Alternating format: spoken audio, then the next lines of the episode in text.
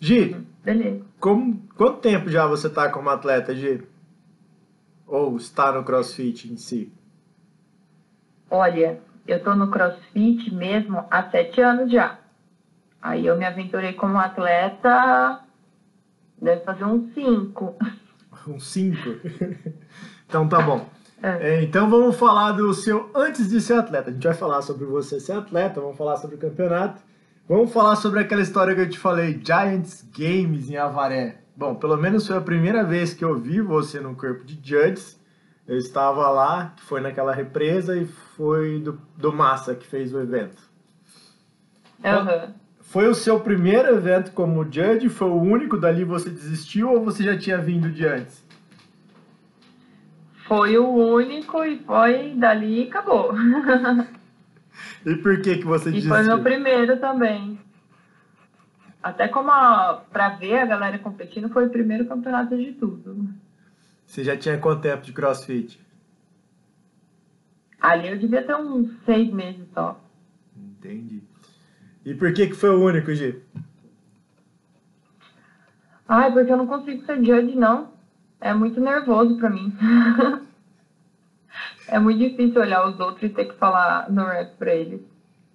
Você diz, você diz que tem dó? Você tem emocion... não tem emocional eu tenho isso? dó, não tenho esse coração frio, não. Como assim? Fora que você tem que ficar lá o dia inteirinho, né?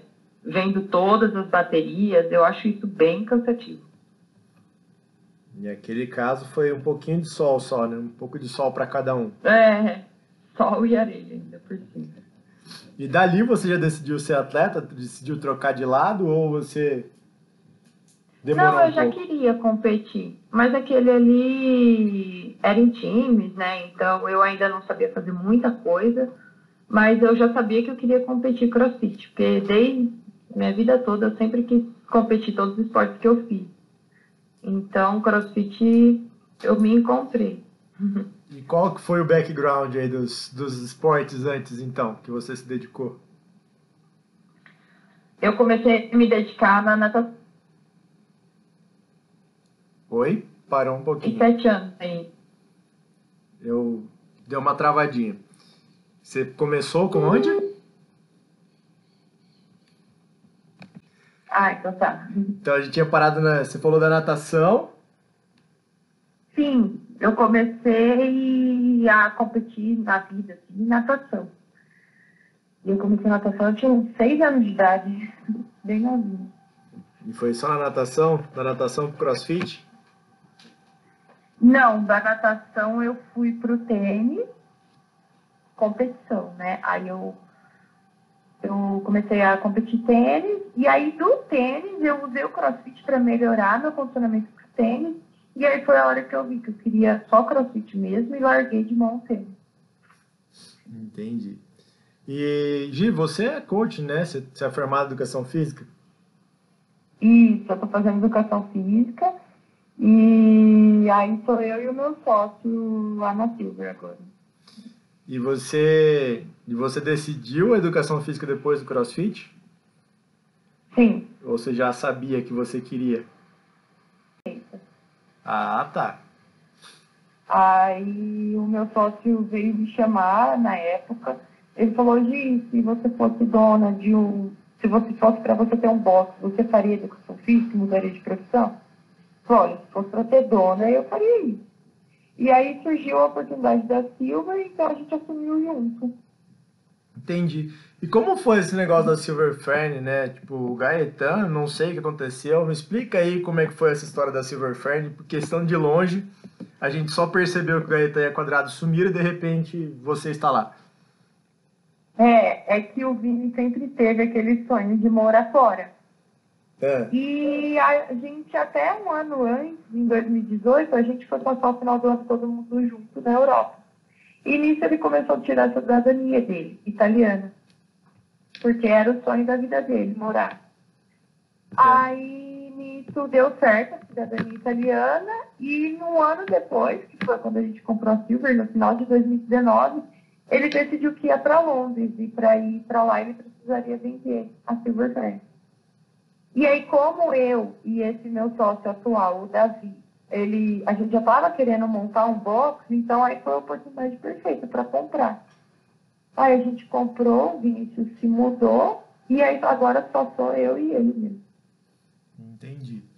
E durante vários anos, inclusive, fui competir, fui brincar, o Cezinha foi arbitrar, etc. A gente teve um campeonato da Silver Fern anual, chegou até duas vezes por ano, né? Aham, uhum, teve.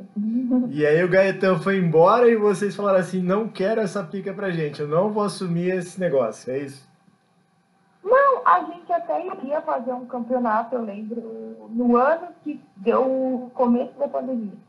A gente já estava começando a organizar um campeonato e algumas festas, né, de festa junina, festa de meio de ano.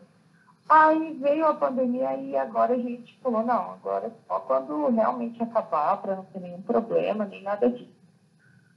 Mas aí a gente iria juntar mais os blocos para todo mundo fazer um campeonato da cidade junto. Mas seria um campeonato da cidade ou aberto, como era antes? Aberto. Aberto. Entendi. E você competiu, chegou a competir nele quantas vezes? De todas? Todas, todas que teve eu competi. E você prefere competir individual ou equipe, Gi? Eu prefiro individual. Uh, você tava. Seu primeiro TCB foi na Laroque? Se eu não me engano, não foi? 2017. Para você, qual que foi o melhor TCB que você já participou? Como atleta, como estrutura, como tudo? Olha, como campeonato, eu achei o Dolaroc muito legal. Por conta da estrutura, do ambiente, as provas, eu achei o mais divertido. Agora, como atleta, o, o, meu último, porque aí eu consegui aproveitar melhor as provas. Eu me senti mais preparada para competir. Que foi de 2019. Entendi. E agora? Então, meu primeiro, eu só me aventurei, não.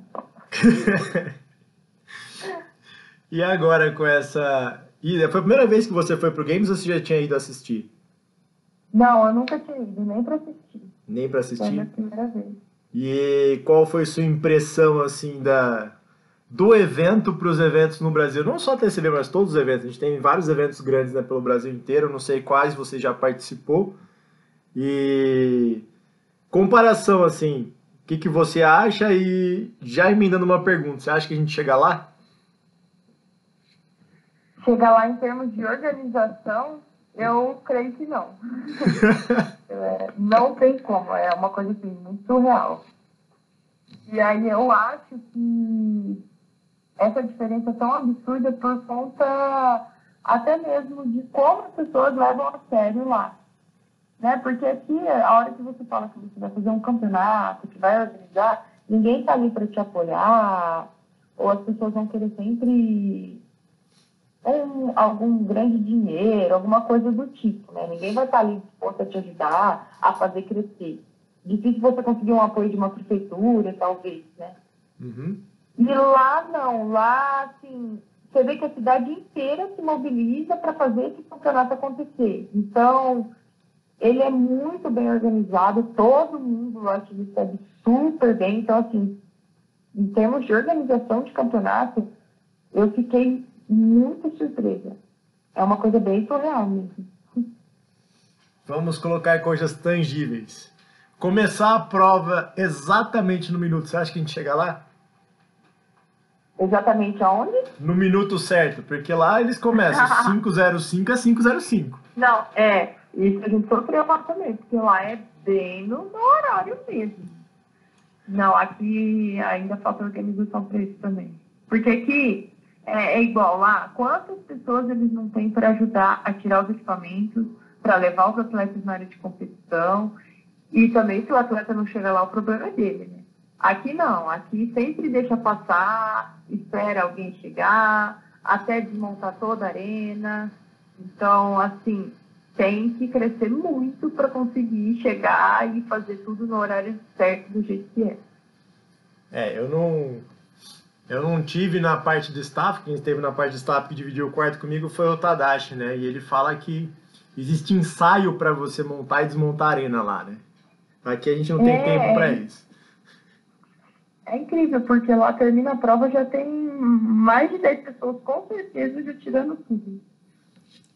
Sensacional. É uma experiência. E sua mãe, como atleta? Como é que foi a, Nossa, Foi a, uma experiência absurda também. né? a receptividade, o trato, tanto de um lado para o outro? Como... Bom, se bem que sua mãe sempre foi um amor de pessoa com qualquer uma das pessoas. Pode estar o mundo caindo ou que ela tá dando risada. Tá É, sendo verdade. gente boa. Mas como é que foi o trato do pessoal lá? Não, então ela ficou muito surpresa porque ela não imaginava como as pessoas iriam tratar ela lá. Né? Porque aqui, querendo ou não, você chega no Brasil, tem atletas que, às vezes, principalmente são grandes atletas, eles às vezes nem vão chegar perto de você, eles vão se sentir como se né, fosse o rei do campeonato. E lá não, as mulheres da idade dela, até inclusive em inglês, nada, as mulheres se desdobravam para entender ela, sabe? Foi uma coisa muito legal. Porque ela se sentiu bem acolhida lá. As meninas não deixavam ela sozinha a hora que eu não podia entrar com ela. É, todo mundo fazia um jeito de se comunicar, sabe? Foi bem legal. E ela teve algum momento de desespero, por exemplo, vai tomar um rap, não sabe por quê, tem que conversar e a, e a, a língua foi uma barreira ou não? Foi, em vários momentos. Ah, teve uma prova, a, a primeira que o- aconteceu isso, porque depois eu falei pra ela, falei, fala pro juiz que você não fala inglês, né? Mas teve uma prova da corda, eram cordas de deadlift, Hum. e ela já tinha acabado a prova, mas ela não estava entendendo que a juíza falou para ela pular a barra e sair correndo. E aí ela continuou fazendo deadlift. E nisso ela perdeu umas duas, três posições. por besteira, só por não entender o que a mulher estava falando. Coitada dela. Coitada Não, dela. é, aí eu falei, toda prova que você entrar, você já fala isso. Porque aí eles fazem mímica, pelo menos. Aí ela não teve mais problemas depois disso. Eles fizeram alguém, né? Porque é engraçado como eles dão um jeito de arrumar alguém lá que saiba falar Sim. ou próximo disso, né? É, na prova do SNET, ela tinha que cantar os pesos, né? Antes de qualquer tentativa. E aí eles arrumaram um fotógrafo que era do Brasil, aí ele ficou lá na raia dela falando os pesos para ela. e também outras provas que ela levou uma NORAP até no Bar Surf, e aí a, a Jordi mostrou para ela o que, que seria a NORAP. Ela fez a mímica, tudo para minha mãe entender. Que Então legal. eles foram se virando lá. Que legal. Sempre tem um brasileiro solto em algum lugar, né? Sempre. Não, e lá tinha um monte, né? E, Gi, a barreira, você falou da prova de snatch, é, você de fora e ela de dentro, não sei se vocês trabalham com libras, porque a gente trabalha com quilos aqui. Aham. É, foi difícil lá fazer as contas ou não? Ó, quando é Libras, eu até prefiro pra ela. Porque minha mãe, ela é muito mental. Então, se ela não sabe o que ela tá fazendo, ela vai embora. Agora, se ela sabe o peso, aí ela trava. Então, eu só ia falando pra ela colocar e ela foi fazendo. Aí, ela até conseguiu erguer mais do que o RN dela lá. Porque ela nem fazia noção. Então os treinos dela agora só são com libras. É, foi tudo... Porque lá no boxe é tudo em quilos mesmo. Entendi. E você conseguiu acompanhar, tipo, alguma outra categoria? Você entrou no Coliseu? Fui. A gente foi... A gente assistiu aos finais lá no Coliseu. E assim, analisando, tipo, sempre tem uma polêmicazinha ou outra do que seria, do que passaria, do que não passaria. Você viu muita coisa, muito no rap passando, ou, ou coisas duvidosas? Não, não vi não. Nada de snatch, nada de problemas?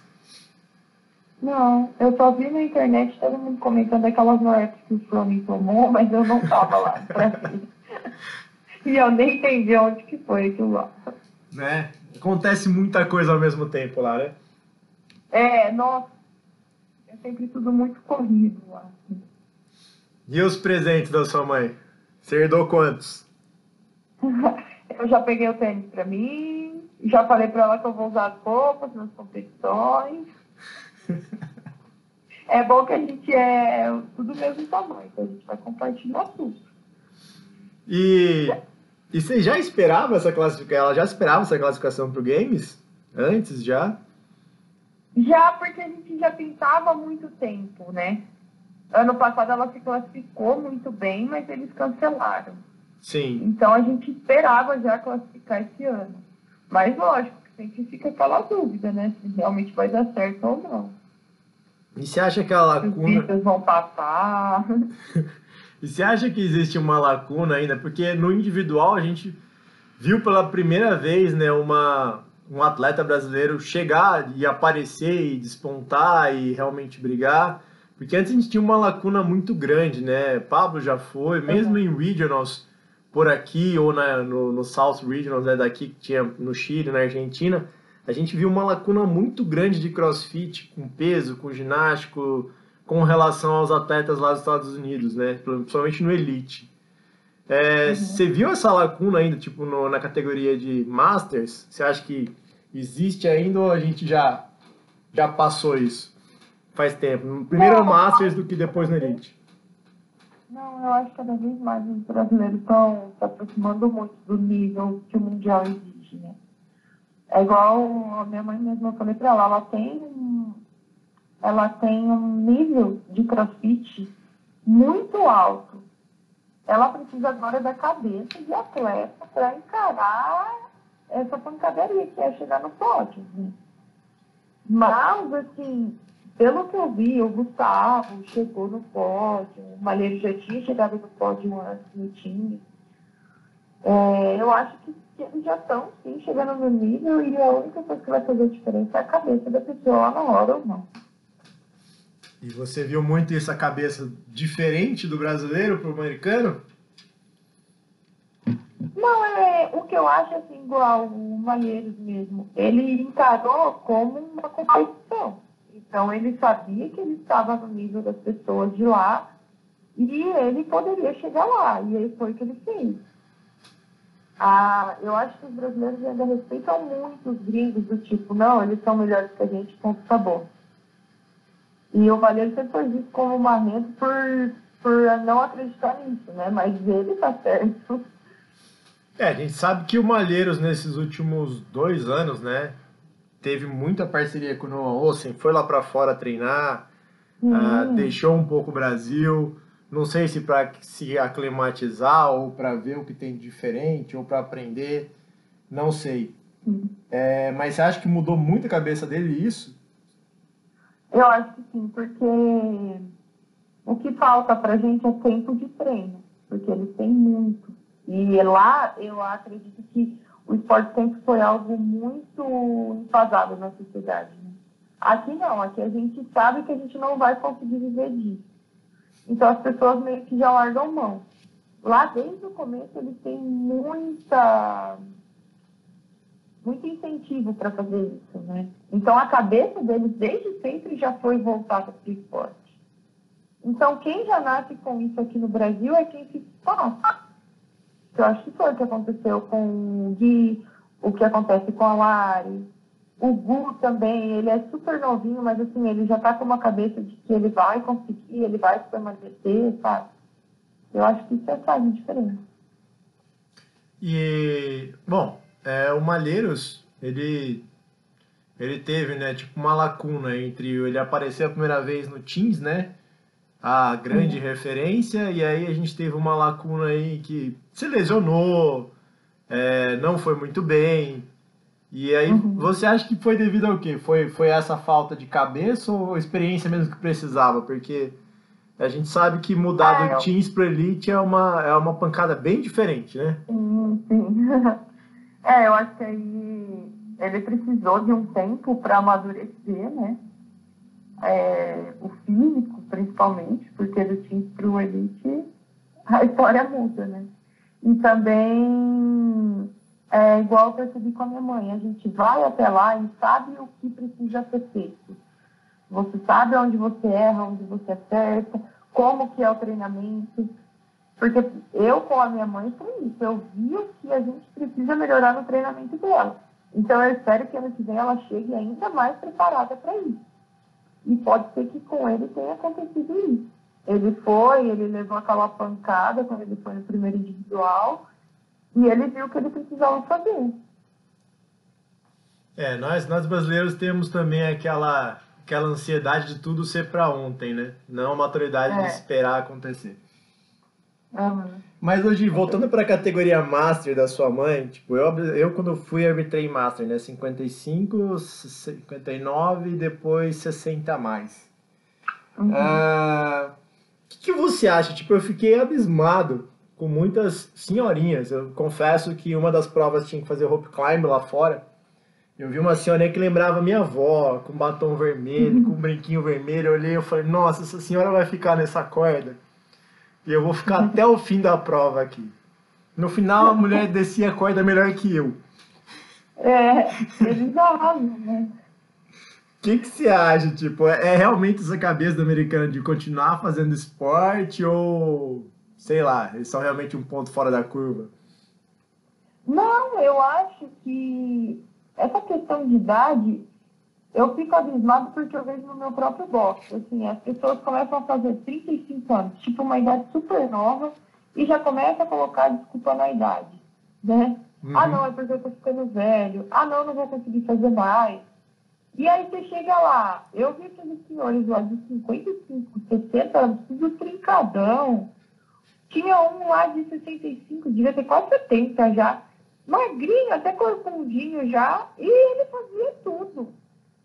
Eu, inclusive, ele subiu no pódio, eu acho. Eu falei, gente, então assim, é só eles saberem que eles conseguem sim fazer. Lógico que no nível deles, mas eles conseguem. Eles não é porque eles estão ficando velhos que eles não podem mais fazer esse tipo de atividade física. Então, é, você colocou bem, esse tipo de atividade física, né? É, você uhum. acha que, o, que a questão de todo mundo, pelo número de campeonatos aumentou, e aquele ímpeto de competitividade é, ser um negócio que é muito estimulado dentro dos boxes. Nossa questão de provar que crossfit é, é uma atividade para todo mundo. É, eu acho que assim, do mesmo jeito que a competição no crossfit é algo muito legal, ela também faz as pessoas enxergarem com um olho ruim no crossfit. E na verdade o crossfit não tem nada a ver com isso, né? O dia a dia do crossfit, eu digo. Porque, assim, o, a maioria dos alunos que você vai ver no bloco são pessoas que vão pegar sua barra, são pessoas que estão começando com PVC, são pessoas que têm dificuldade de aprendizado. As pessoas que você vê na competição já são pessoas que gostam daquilo, que estão lá e vão querer melhorar todo dia, né? Você não precisa necessariamente fazer crossfit, competir e precisar fazer uma sopa. Você pode continuar fazendo crossfit apenas para o seu bem-estar, fazer o que você quer, ser uma coisa mais tranquila, né? Mas a competição mostra ele no, no nível mais difícil que a gente encontra. E aí eu acho que é isso que dá o medo das pessoas. Então, é, eu posso te falar que, que existem histórias até mais loucas e mais interessantes, mais emocionantes dentro do CrossFit. Quando eu fui em 2018, eu fiquei no 60 mais e quando acabou a competição, ah, todos os Masters, né, tem uma, tem uma cabeça diferente de tirar uma foto juntos, de todo mundo feliz, parabéns, etc. Se bem que lá você vê isso muito com toda categoria. O pessoal sabe que acabou o ódio, todo mundo amigo e beleza. Mas teve o, eles conversando, eu tava saindo da arena, eles conversando entre si, eu descobri que um dos competidores dos 60 a mais é, tinha acabado de, tipo, acabar o tratamento dele de câncer há 15 dias. Não. E ele tava na arena competindo, fazendo handstand walk, fazendo caramba quatro. Uhum. É. Tá difícil. E entrando na água para nadar em águas abertas. Uhum. A sua mãe teve, teve, teve prova de, de natação? Teve. e aí? Como ela se Ai, sentiu? Ela morre de pavor de nadar. Ela tem muito, muito medo. Tanto é que quando a gente começou a pensar em CrossFit Games, eu sempre coloquei ela em piscina. Né? E ela começou a fazer até natação faz pouco tempo. Mas na hora que chegou lá e ela viu aquela água aberta, aquele lago, cheio de coisa, cheio de mato, ela apavorou, tadinha. e você. E como é que tá? E ela e, ela e você vão se preparar agora pro, pro TCB for All? Sim, é, ela, eu falei para ela não treinar muito pesado para isso, até porque ela tá voltando agora e o corpo dela precisa de descanso. Então eu falei para ela participar, mas participar de uma maneira mais tranquila, sem se cobrar demais, né? E eu também, por estar voltando aos treinos pesadinhos agora, a gente vai tentar classificar um time no nosso box, do TCB Que massa. É, o time... Tem que cobrar para os amigos, que tá muito difícil. tá muito difícil? Não é assim. Dez também. pessoas é muito pouquinho para esse Brasil todo. Uai, tem que confiar no taco, ué. Finge que você não é. sabe disso, faz que nem sua mãe não sabia do peso. Finge que você não sabe, vai. É. Mas hoje, essa relação de vocês, é você que faz o treino dela, ela te ouve Sim. ou casa, a casa de Ferreira espeto de pau? Não, aqui a gente. Antes era o Vini, né? E aí quando ele foi, eu falei, eu vou assumir a bronca porque eu, vou, eu que vou te ver todo dia. Não adianta alguém de fora tentar treinar ela, porque minha mãe ela é bem teimosa. Então ela precisa de. Então o quê? Ela ama treinar, mas ela ama treinar demais. Então a gente tem que ficar lá no pé dela só para treinar menos. Ela é o contrário de, de todo mundo. Que figura. E que você estava falando? Fora a teimosia que você estava falando? Sim. Aí, mas eu conto com a ajuda, né? Para essa próxima temporada, duas pessoas vão me ajudar. Que vai ser o Hugo, da CrossFit Rio Preto. Uhum. Ele vai ficar como coach técnico. Então vão ser dois profissionais junto comigo. E aí eu fico mais com a parte de acompanhar, de ajudar ela em provas, estratégias. Entendi. Em conhecer a atleta. Né? Mas, hoje, sua, sua mãe, ela trabalha ainda? Não, ela aposentou ano passado. Ela trabalhava com o quê? Ela era enfermeira. E como que ela entrou no CrossFit? Através de você? Sim, nós duas fazíamos tênis. E a gente já conhecia o Vinícius de academias, que ele dava aula. E ele estava começando a aprender crossfit. E aí ele chamou a gente, vai, eu estou aprendendo uma metodologia nova e aí eu acho que se eu aplicá-la com vocês, vai ajudar muito vocês no tênis, por conta de funcionamento físico. Aí a gente topou, aí contratamos ele como nosso personal. Aí ele foi mostrando o crossfit, foi mostrando o que, que era. Aí foi a hora que a gente se apaixonou, aí a gente largou o tempo de ver. E nem imaginava que a mãe ia chegar no CrossFit Games. Não, nem imaginava, né? Agora vai ser todo ano já, reserva aí, começa a juntar dólar que. É, só falei pra ela, eu quero todo ano agora. Exatamente. Não tem mais dessa não. Mesmo lugar, já sabe é. onde é que fica, Madison não é tão grande. Já.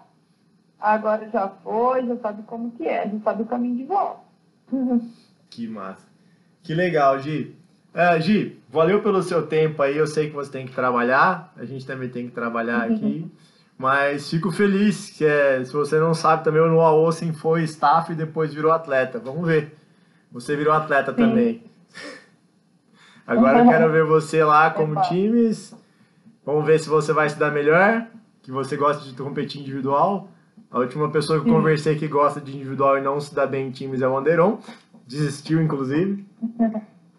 Mas espero que você não, se é... dê bem. Eu espero estar lá no finzinho do ano. Fechado então, Gi. Quem sabe a gente se tromba lá pelo Games. Obrigado você pelo tempo. Tchau, tchau. Tchau.